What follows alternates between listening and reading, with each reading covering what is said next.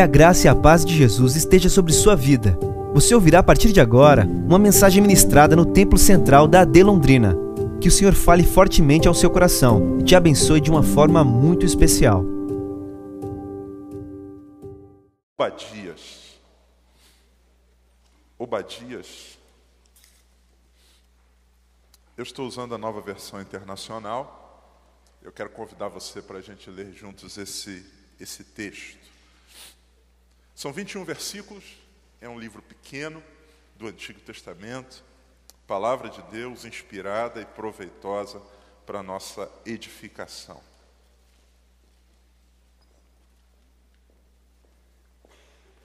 Obadias, versículo 1 a seguir, diz assim a palavra do Senhor. Visão de Obadias. Assim diz o soberano, o Senhor, a respeito de Edom. Nós ouvimos uma mensagem do Senhor. O mensageiro foi enviado às nações para dizer: Levantem-se, vamos atacar Edom. Veja, eu tornarei você pequeno entre as nações, será completamente desprezado. A arrogância do seu coração o tem enganado. Você que vive nas cavidades das rochas e constrói sua morada nos altos dos montes, que diz a você mesmo: quem pode me derrubar? Ainda que você suba tão alto como a águia e faça o seu ninho entre as estrelas, dali eu o derrubarei, declara o Senhor. Se ladrões o atacassem, saqueadores no meio da noite, como você está destruído, não roubariam apenas quanto achassem suficiente? Se os que colhem uvas chegassem a você, não deixariam para trás pelo menos alguns cachos? Entretanto, como Esaú foi saqueado, como foram pilhados os seus tesouros ocultos, empurram você para as fronteiras todos os seus aliados, enganam você e sobrepujarão os seus melhores amigos, aqueles que comem com você, com você, para você, armam ciladas. E Esaú não percebe nada. Naquele dia, Declara o Senhor: destruirei os sábios de Edom e os mestres do monte de Esaú. Então os seus guerreiros, ó Temã, ficarão apavorados e serão eliminados todos os homens dos montes de Esaú, por causa da violenta matança que você fez contra o seu irmão Jacó. Você será coberto de vergonha e eliminado para sempre. No dia em que você ficou por perto, quando estrangeiros roubaram os bens dele, e estranhos entraram por suas portas e lançaram sorte sobre Jerusalém, você fez exatamente como eles. Você não, não devia ter olhado com satisfação o dia da desgraça de seu irmão, nem ter se alegrado com a destruição do povo de Judá. Não devia ter falado com arrogância no dia da sua aflição. Não devia ter entrado pelas portas do meu povo no dia da sua calamidade nem devia ter ficado alegre com o sofrimento dele no dia da sua ruína, nem ter roubado a riqueza dele no dia da sua desgraça.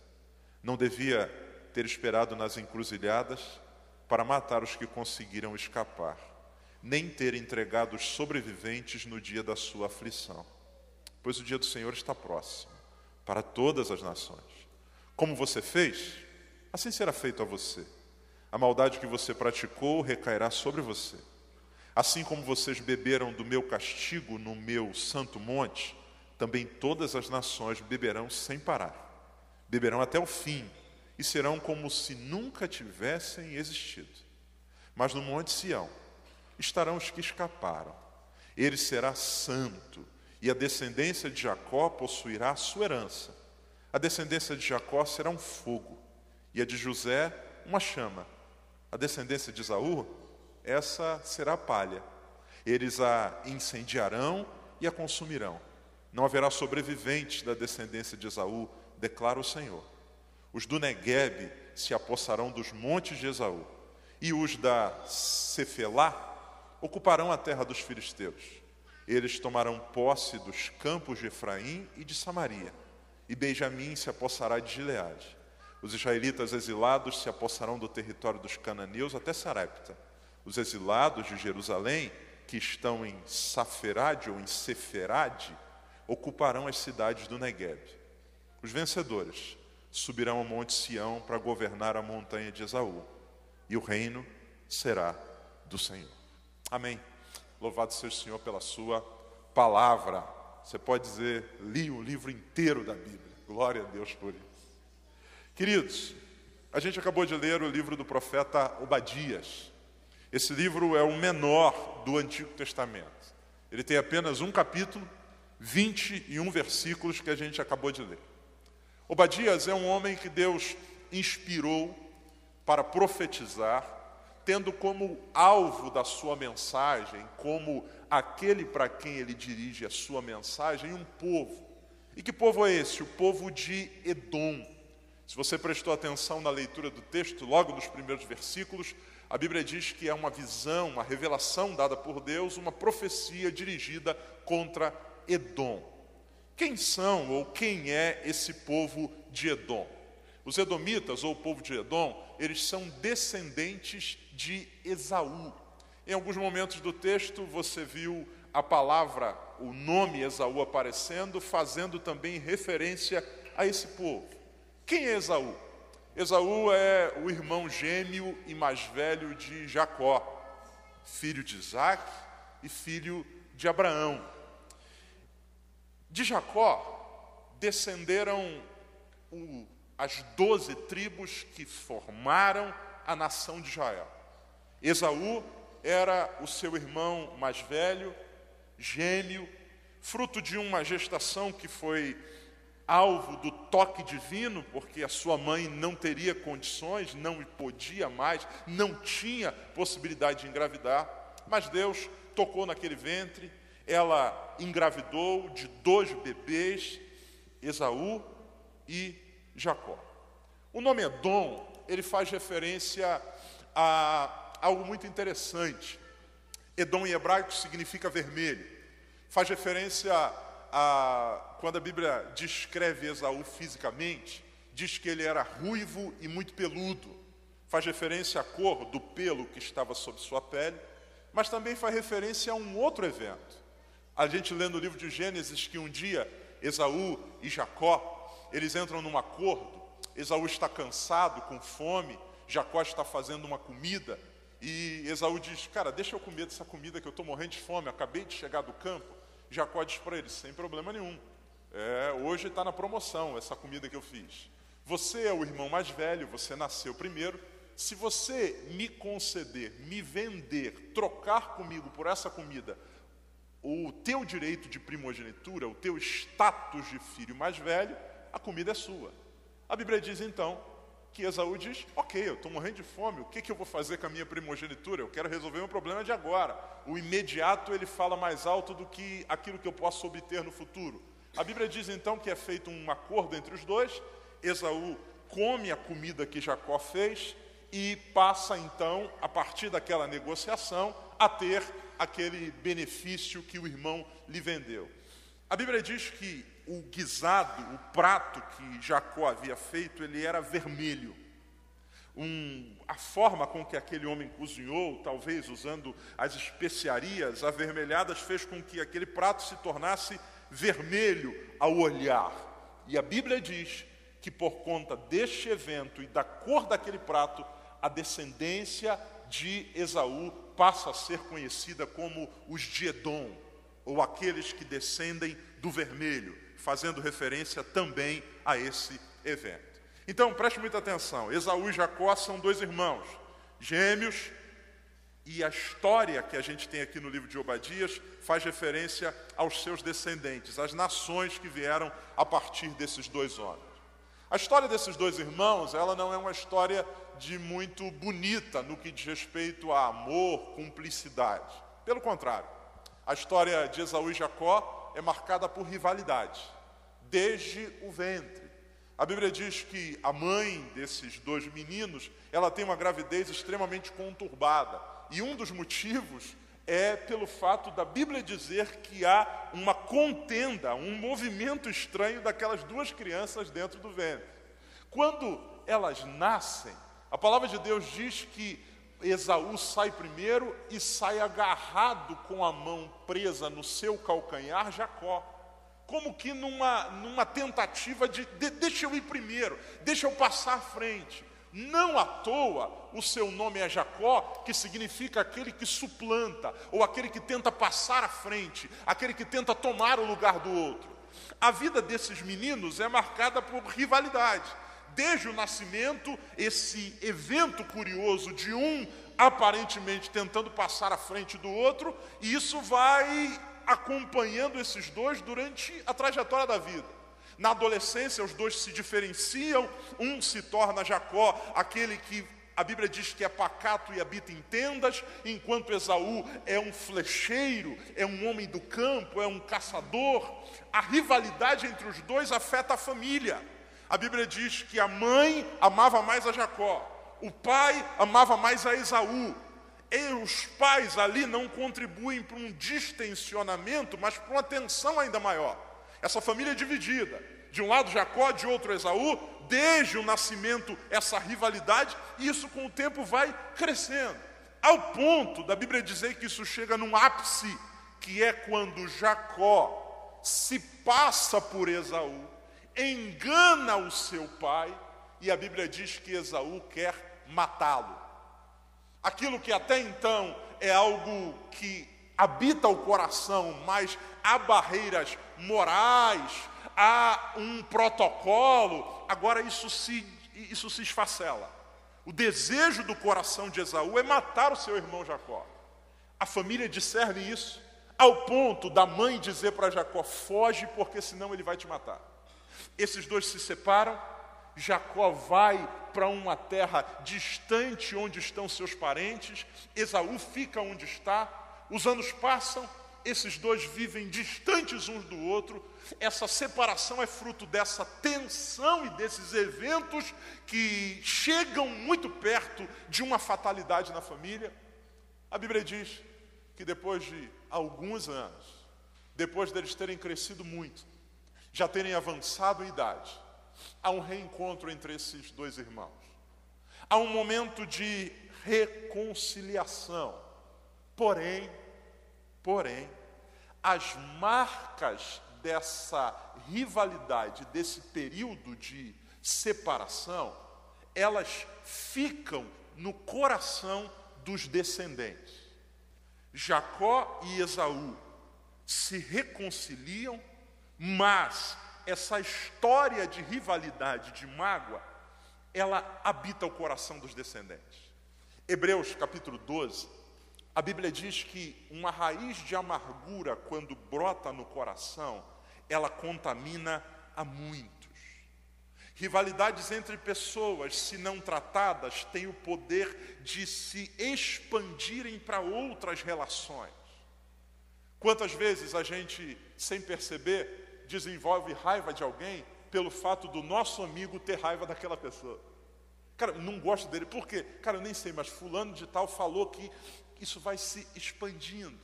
Algumas vezes a gente, por conta de um problema com alguém, passamos a ter rivalidade, tensão e algumas vezes até ódio por tudo que circunda aquele alguém. A gente passa, se não vigia, a ter ódio, a ter raiva do filho da pessoa com quem a gente tem problema.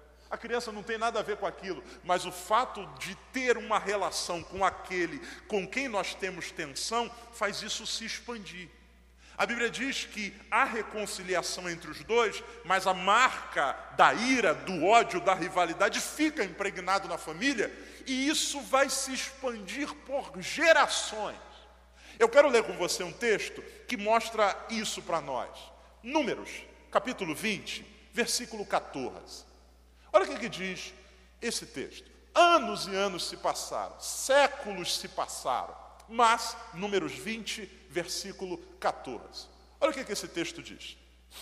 De Cádiz, Moisés enviou mensageiros ao rei de Edom, dizendo: Aqui já passaram muitos anos, agora a gente tem Moisés que está tirando o povo de Israel depois de 400 anos no Egito esse povo descendente de Jacó, mas já passou muito tempo. Pois bem, Jacó está, ou melhor, Moisés está tirando o povo do Egito. Na peregrinação deles do Egito em direção à terra prometida, o caminho que eles fazem, há uma rota mais próxima que passa por dentro do território dos descendentes de Esaú. Séculos se passaram da rivalidade entre Jacó e Esaú. A Bíblia diz: de Cádiz Moisés enviou mensageiros ao rei de Edom, dos Edomitas, descendente de Esaú, dizendo: Assim diz o teu irmão Israel, o descendente do teu irmão lá, tu sabes de todas as dificuldades que vieram sobre nós. Verso 15: Os nossos antepassados desceram para o Egito e ali vivemos durante muitos anos. Os egípcios, porém, nos maltrataram, como também a eles. Mas, quando clamamos ao Senhor, Ele ouviu o nosso clamor, enviou o anjo e nos tirou do Egito. Agora, estamos em Cádiz, cidade na fronteira do teu território. 17. Deixa-nos atravessar a tua terra. Não passaremos por nenhuma plantação ou vinha, não beberemos água de poço algum, passaremos pela estrada do rei, não nos desviaremos nem para a direita nem para a esquerda, até que tenhamos atravessado o teu território. Passaram muitos anos, séculos se passaram. Moisés está vindo com o povo de Israel, descendentes de Jacó, e há um caminho, uma rota de passagem por meio do território dos descendentes de Esaú. Moisés então manda uma mensagem, manda, liga lá para o rei de Edom e diz assim: A gente está passando, você sabe que nós somos descendentes de, de Jacó, cara. A gente só quer passar, nós não vamos comer nada, nós não vamos dar nenhum prejuízo, nem água do poço nós vamos beber, a gente só quer cruzar o teu território. Versículo de número 18. Mas Edom respondeu: Vocês não poderão passar por aqui. Se tentarem, nós os atacaremos à espada. Rivalidade que se prolonga na família por anos, anos e anos. Aqui já se passaram séculos, não, por aqui não vai passar não. Aí Moisés insiste versículo de número 19. E os israelitas disseram: Iremos pela entrada principal. Se nós e os nossos rebanhos bebermos de tua água, nós vamos pagar por ela. Queremos apenas atravessar a pé e nada mais. Verso 20. Mas Edom insistiu: Vocês não poderão atravessar. Então Edom os atacou com um exército grande e poderoso. Percebam a marca da tensão a marca dessa rivalidade, dessa ira que atravessa, perpassa os séculos. O livro de Obadias é uma profecia dirigida para esse povo, o povo de Edom, descendente de Esaú. O livro de Obadias ele pode ser dividido em três partes. Do verso 1 até o verso 9, nós temos a promessa do juízo divino. Deus diz o que fará com o povo de Edom. Deus dá detalhes a respeito de como a calamidade viria sobre eles. Do verso 10 até o verso 14, Deus que do 1 ao 9 diz o que vai fazer, do verso 10 ao 14 diz por que vai fazer. Qual é o motivo de um juízo tão severo de Deus sobre essa nação? E do verso 15 até o verso 21, a gente tem uma profecia que ela é mais abrangente. É uma profecia que tem um caráter escatológico. Do verso de número 1 até o verso de número 14, Deus está falando para Edom, Esaú. A partir do verso 15, aparece a expressão nações, apontando para o fato de que essa profecia tem um caráter escatológico. Haveria um cumprimento dela relacionado ao tempo do fim, sob o domínio do Senhor e a ação do Senhor sobre toda a terra. Hoje, por causa do tempo, eu quero enfocar com você apenas a segunda parte do livro de Obadias que é quando Deus fala do motivo do juízo que virá sobre Edom. Para a gente entender o que está posto aqui, vamos nos situar um pouquinho no cenário histórico do que diz respeito ao momento ou ao evento ou à época a que Obadias faz referência. Alguns comentaristas divergem sobre a possível data ou sobre o evento que faz ou a que se dirige o livro de Obadias, mas muito provavelmente faz referência ao período em que Israel foi levado cativo para Babilônia. Quando a gente lê o Salmo 137, verso 7, tem como colocar para mim? Salmo 137, verso 7. O salmista faz uma referência a isso que casa muito bem com o que Obadias está dizendo. Ele diz assim: Lembra-te, Senhor, dos Edomitas e do que fizeram quando Jerusalém foi destruída, pois gritavam: arrasem-na, arrasem-na até aos alicerces.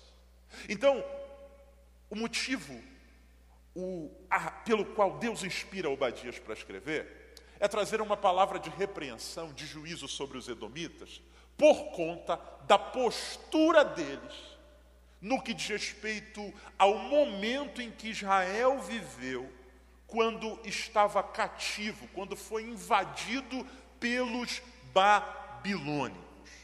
Deus diz: Eu vou trazer juízo sobre vocês, vocês serão destruídos. E a grande pergunta é: por que, que Deus vai julgar Edom? E aqui preste muita atenção, porque esse é o assunto principal que eu quero tratar você hoje, quero tratar com você hoje. Deus, que é justo, observa e julga a forma como tratamos os nossos irmãos quando caem. Eu vou repetir. Deus, que é justo, observa e julga a forma como tratamos os nossos irmãos quando caem. A profecia de Obadias dirigida a Edom tem um motivo. Deus diz: virá juízo sobre vocês, porque quando Israel a nação israelita, os descendentes de Jacó, o seu irmão, caíram na mão dos babilônicos, você, diante da queda do seu irmão, adotou uma postura que não agradou o coração de Deus. O Deus justo vê corações, o Deus justo que vê corações julga a forma como nós tratamos os nossos irmãos quando eles caem. Por quê? Se a queda do outro o expõe diante dos homens, a minha reação me expõe diante de Deus. Eu vou repetir: se a queda do outro o expõe diante dos homens, a minha reação me expõe diante de Deus. Eu posso esconder essa reação dos demais eu posso fingir complacência, eu posso fingir misericórdia, mas diante de Deus o meu coração é revelado. E esse texto nos ensina que esse Deus, que é justo, ele traz juízo sobre isso. Por quê? Os israelitas, que foram invadidos pelos babilônicos, que foram arrasados pelos babilônicos. A cidade de Jerusalém foi destruída, as portas queimadas a fogo, os muros derrubados, o templo saqueado. Esses israelitas que sofreram por isso, por que, que Deus permitiu? Deus permitiu porque eles estavam sendo julgados pelos seus próprios pecados.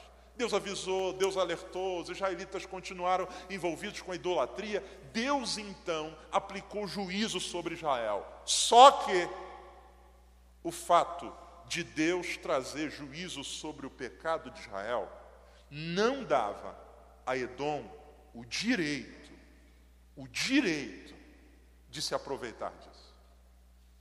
Uma coisa é Deus julgando, outra coisa sou eu. Jesus diz: Não julgueis, para que vocês não sejam julgados, porque com a medida com que vocês medirem e julgarem, essa medida também servirá de referência para você.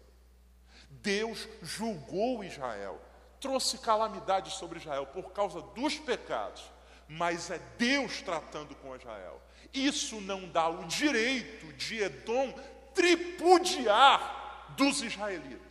E esse é o motivo pelo qual a profecia de Obadias será ministrada. Deus dizendo: Eu trago juízo pela forma com que você trata os seus irmãos quando eles tropeçam.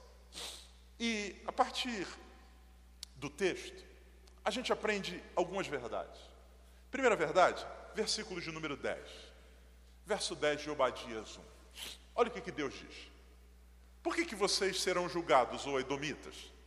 Por causa da violência, da matança que você fez contra o seu irmão Jacó você será coberto de vergonha e eliminado para sempre. Verso 11: No dia em que você ficou por perto, quando estrangeiros roubaram os bens deles, e estranhos entraram por suas portas e lançaram sorte sobre Jerusalém, a última parte do texto diz: Você fez exatamente como eles.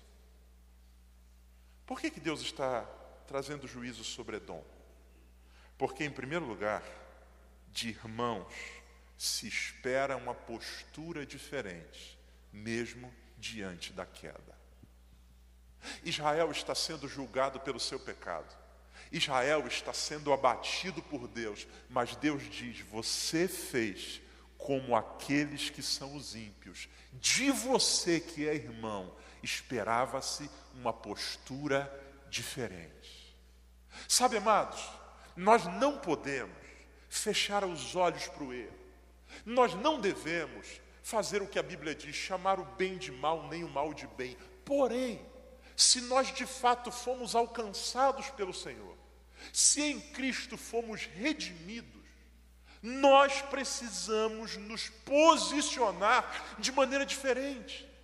Nós vivemos num mundo onde, diante do suspiro do outro, a gente coloca o pé no pescoço. Onde, diante da queda, alguém pisa mais ainda. Só que a Bíblia diz que entre nós não deve ser assim. Nós, como cristãos, aprendemos que de Deus são comunicados a nós virtudes, dentre elas misericórdia e solidariedade. Que não significa eu fingir que o erro não aconteceu, que não significa eu contemporaneizar o erro, não, não, não, não, mas significa eu, como irmão, adotar uma postura diferente. Eclesiastes 7,16, a Bíblia diz assim: Não sejas demasiadamente justo. A Bíblia está dizendo que tudo em excesso faz mal, até coisa boa, justiça em excesso. É quando eu assumo uma postura me colocando no lugar de Deus, quando eu quero ser mais justo do que Deus. O que Deus diz para o povo de Edom é: vocês fizeram como os outros. E não se esperava isso de vocês, por quê? Há um vínculo que os une, vocês são irmãos. E entre irmãos se espera algo diferente. E volta a dizer, não significa passar panos quentes em cima do problema, mas entender que há um vínculo que nos une e nós somos chamados a exercitar misericórdia. Nós somos chamados a nos comprometer em misericórdia. Eu quero ler com você um texto, Gálatas, capítulo 6, versículo de número 1. Olha o que, que o apóstolo Paulo diz escrevendo aos Gálatas, Gálatas 6 e 1. Ele fala da queda de irmãos, do tropeço de irmãos, ele fala do infortúnio de irmãos. Ele diz assim: Irmãos, se alguém for surpreendido em algum pecado, vocês que são espirituais, deverão fazer o que, irmãos? Deverão fazer o quê? Restaurá-lo com mansidão. Cuide-se, porém, cada um, para que também não seja tentado. Olha o que, que Paulo está dizendo. Paulo diz: quando alguém cair, finge que nada aconteceu. Quando alguém cair, não, não, não. Ele diz: é possível que alguém caia. E se alguém for surpreendido num pecado, e se alguém tropeçar, e se sobre esse alguém vier juízo, ele diz: vocês que são espirituais, nós temos um vínculo. Irmãos, nós conhecemos o Deus de toda misericórdia, vocês deverão restaurá-lo com mansidão. Em Gênesis, a Bíblia conta a história de uma família onde um membro não entendeu isso. Gênesis 9, a Bíblia conta a história de um homem chamado Noé. Após sair da arca com sua família, após haver cumprido boa parte do plano de Deus para ele, a Bíblia diz que esse homem planta uma vinha, se embriaga e, e, fora de si, sentidos embotados pelo álcool, a Bíblia diz que ele fica nu no meio da sua tenda. Seu filho o vê nu, o nome desse filho é cão, e a Bíblia diz que o que, que ele faz? Ele sai e vai contar para os irmãos: Papai está pelado. Ih, papai está malucão. Papai está peladão. Papai pirou o cabeção. A Bíblia diz que os irmãos vêm e um deles, não querendo, não querendo piorar o cenário, ele de costas tenta cobrir o pai e o faz.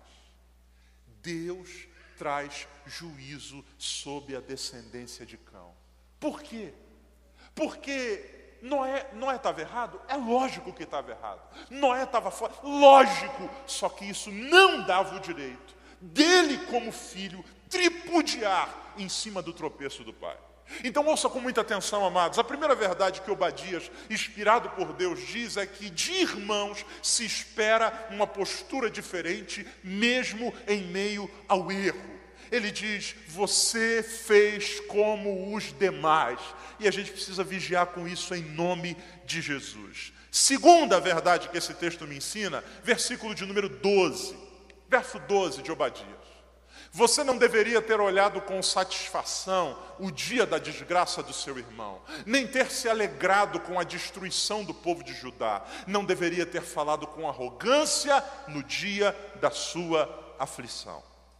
O meu riso pelo tropeço do outro mostra que eu não me enxergo. Deus diz: sabe qual é o problema? Quando você viu Israel tropeçar, quando você viu o juízo sobre o pecado de Israel vir, o que você fez foi ter satisfação. Você sentiu alegria na destruição do outro. E sabe, o meu riso sobre a sua desgraça revela que eu não me enxergo. Porque a Bíblia diz que aquele que está de pé, cuide para que não caia. E por que, que ele ri? E por que, que ele zomba? A última parte do verso explica: por causa da arrogância. E o que, que é arrogância, prepotência, presunção, soberba? É a falsa ideia de que aquilo que acontece com o outro nunca poderá me acontecer. É a oração do publicano, que a Bíblia diz que, olhando para cima, ele diz: graças a Deus, eu não sou como os demais homens. Sabe o que, ele está dizendo? Os outros tropeçam, os outros caem, os outros, os outros fazem besteira, mas eu não. Eu estou eu, eu, eu, eu num nível onde esse tipo de problema nunca me acontecerá. Você leu comigo Gálatas 6? Paulo diz que a gente deve restaurar o caído e a gente deve também olhar por nós mesmos, para que a gente também não caia. Sabe, amados, a gente precisa tomar muito cuidado com o que povoa o nosso coração. Porque muitas vezes, diante da queda, a gente, a gente vai fazer o que ele fez. No coração, a gente vai salmodiar. Ah, eu já sabia, já, já sabia, eu já desconfiava. E quantas vezes sentimos até uma pontinha de satisfação? Yes! Não. Não. Sabe por quê? O que me diferencia do caído não é a essência. O que me diferencia do caído é apenas a posição. Eu estou de pé e não porque sou bom, eu estou de pé porque Deus é bom. Porque se depender de mim, eu também estou fadado ao tropeço. Então, em nome de Jesus, vigie o seu coração, assim como eu preciso vigiar o meu. Senão nós estamos adotando uma postura que não tem nada a ver com aquilo que a Bíblia diz que é a essência do Evangelho. Deus diz a esse povo: vocês se tornaram arrogantes, e a arrogância é essa postura que acredita que o pedestal onde eu estou é um pedestal imóvel. Só que não é bem assim. Terceira verdade: por que, que Deus vai trazer juízo sobre o povo de Edom? porque dos irmãos se espera algo diferente, porque o meu riso para a tragédia do outro mostra que eu não me enxergo, e em terceiro lugar, versículo de número 13. Não devia ter entrado pelas portas do meu povo no dia da sua calamidade, nem deveria ter ficado alegre com o sofrimento dele no dia da sua ruína, nem ter roubado a riqueza dele no dia da sua desgraça. Por que, que Deus vai julgar Edom? Por causa do oportunismo. Edom quis aproveitar do infortúnio de Israel para aumentar a sua fortuna. Os babilônicos entraram, arrasaram Israel, e a Bíblia diz que sabe o que Edom fez? Já que a porta está aberta, vamos entrar também. Eles vão roubar a riqueza do irmão que está vitimado por conta do ataque inimigo. O inimigo matou ao fio da espada muitos. E o que, Edom vai fazer? Opa, é a nossa chance. Isso daqui ele não vai precisar mesmo, porque quebrado do jeito que ele está, isso daqui ele não, ele não vai precisar. Isso daqui também não. Edom vai fazer fortuna a partir do infortúnio do seu irmão. Deus diz: sobre isso eu trarei juízo. E quanta gente que, por não vigiar o seu coração, está querendo fazer fortuna em cima dos infortúnios de outros. Não, agora que caiu uma benção. Eu ouvi outro dia de um pastor, infelizmente, numa cidade onde um colega tropeçou. Ele disse assim: Rapaz, eu estou orando para aquele povo todo vir para a minha igreja. Eu estou orando. Eu estou orando. Estou de porta. Vem, vem, vem, vem. Ele cai. Então vem. Amados, em nome de Jesus. Nós precisamos vigiar. O texto diz: Você se aproveitou da desgraça dele. Amados, nós não podemos transformar a tragédia do outro numa escada para nós subirmos. Eu não posso fazer isso. Eu não posso me aproveitar, eu não posso criar, eu não posso oportunismo em meio à desgraça. Não é um movimento de alguém inteligente, é um movimento de alguém pérfido, pecador. Em nome de Jesus, nós precisamos vigiar o nosso coração. Deus diz para Edom: você vai ser julgado porque você fez fortuna em cima do infortúnio do outro. E se a gente não vigiar, a gente vai de alguma maneira cedendo a isso. E vamos nos alegrando com aquilo que não deveríamos nos alegrar. Em quarto lugar, versículo de número 14. Por que, que Deus vai trazer juízo sobre Edom? Não deveria ter esperado nas encruzilhadas para matar os que conseguiram escapar, nem ter entregado os sobreviventes no dia da sua aflição. Por que, que Deus vai trazer juízo sobre Edom? Em quarto lugar, porque o que, que os edomitas fizeram? Eles estão de longe vendo a tragédia de Israel. Os babilônicos entrando, acabando, destruindo, quebraram o templo, quebraram os muros, botaram fogo, levaram gente cativa e eles estão lá. Eles habitavam numa região montanhosa. Os primeiros versículos descrevem essa geografia para nós, não dá tempo da gente explorar isso. A Bíblia diz que alguns israelitas conseguem escapar. E no que os israelitas escapam, o que, que Edom faz? Não, não vai escapar, não. Mandam alguns para as encruzilhadas para matar ou denunciam. Ei, pss, babilônico, pss, acabou de fugir um israelita aqui. Pega ele.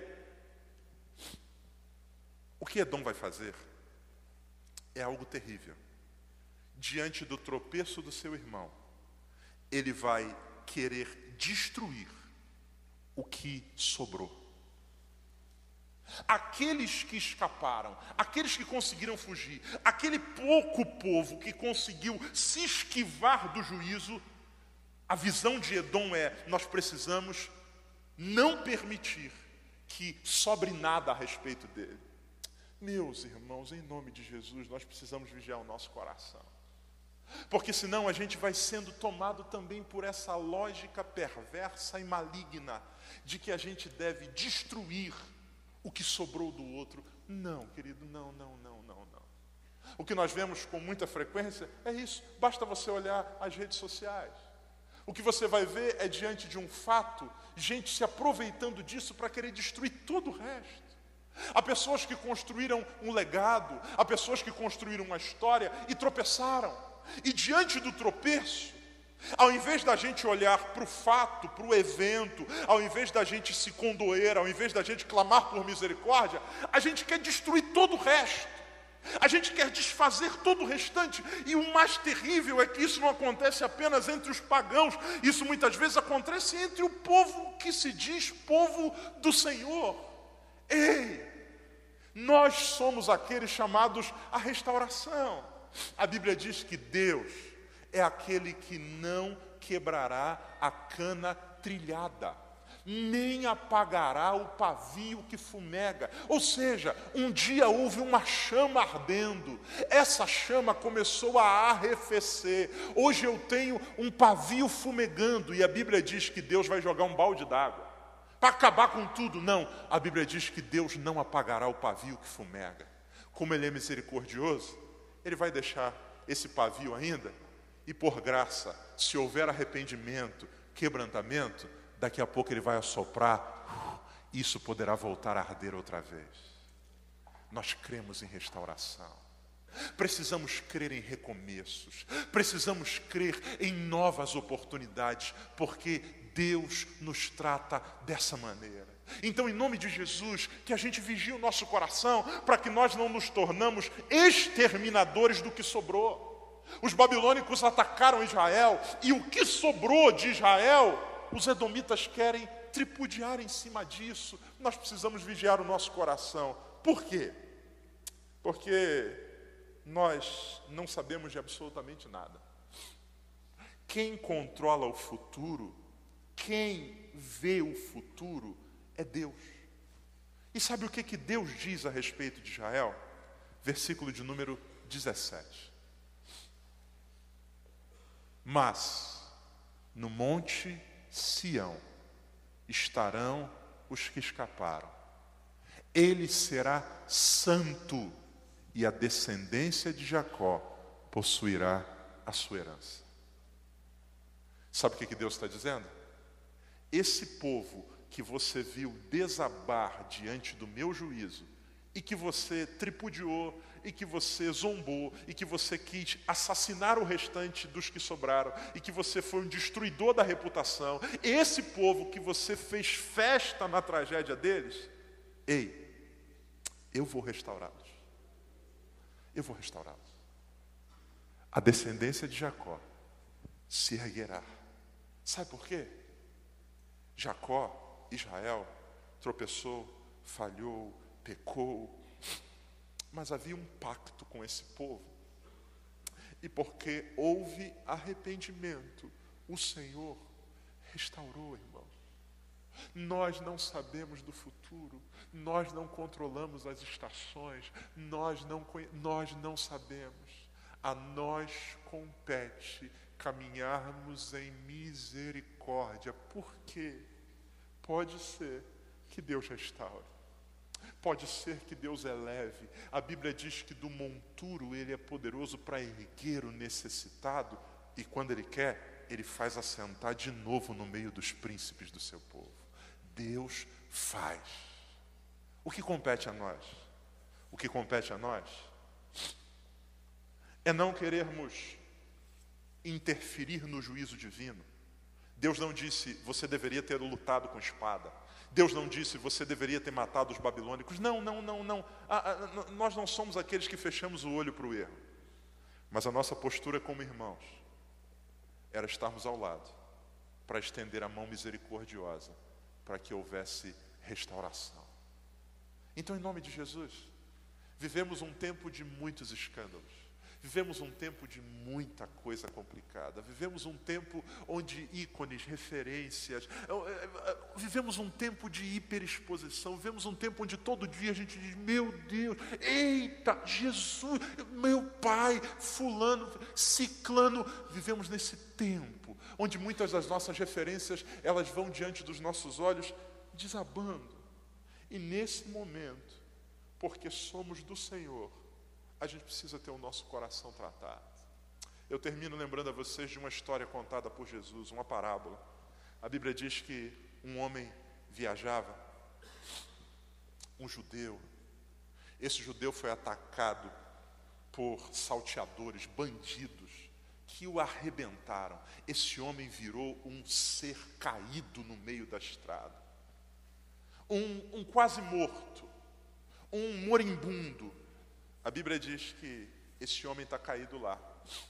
Passa um sacerdote, um homem da lei, um homem do templo, um homem que conhecia Deus. E a Bíblia diz que ao ver aquele indivíduo caído, aquele homem, ele, ele diz, ele passa de largo, ele desvia. Porque talvez na sua visão, Eu não vou perder tempo com esse que caiu. Talvez na sua avaliação, se caiu, deve ter feito alguma coisa para merecer, não deve ser peça boa. Ou então, eu... fato é que a Bíblia diz que ele passou de largo. Veio um levita, e a Bíblia diz que diante do caído também passou de largo. Até que a Bíblia diz que veio um samaritano. Um homem, judeus e samaritanos eram rivais históricos, mas, na mais profunda essência, eles eram irmãos. As brigas dos anos não mudavam a essência, eles vêm de uma mesma raiz. Aquele samaritano para, olha para aquele homem caído, e ele não, ele não faz um interrogatório, mas por que, que você caiu? Quem te derrubou? O que ele faz é, eu vou fazer o que eu posso. Ele aplica azeite, ele aplica vinho, ele trata das suas feridas, ele leva para uma hospedaria, e ele diz: cuida dele. Jesus diz: esse é, o, é a referência do reino de Deus. Nós não somos aqueles que passam de largo, nós não somos aqueles que cospem nos que caíram, nós não somos os que roubam o que sobrou daquele que está no chão, nós não somos aqueles que nos alegramos porque o nosso concorrente quebrou, ah, pegou fogo na loja do meu concorrente, aleluia, Deus agindo. Não, nós somos o povo da misericórdia. Nós não tripudiamos em cima da, daquele que caiu, nós não somos assassinos de reputação, nós somos o povo da misericórdia. Sabe por quê? Porque todas as vezes que nós também caímos, e muitas delas, ninguém soube mas eu e você sabemos que nós tropeçamos muitas vezes. Deus, que poderia, Ele nos estendeu a mão e nos levantou.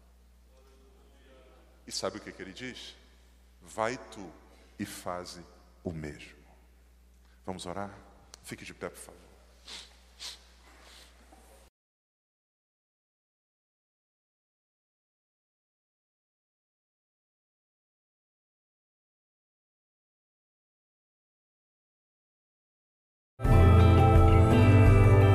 Essa foi uma mensagem ministrada no Templo Central da AD Londrina. Acesse nossas redes sociais no Facebook, Instagram e YouTube e fique por dentro de tudo o que está acontecendo.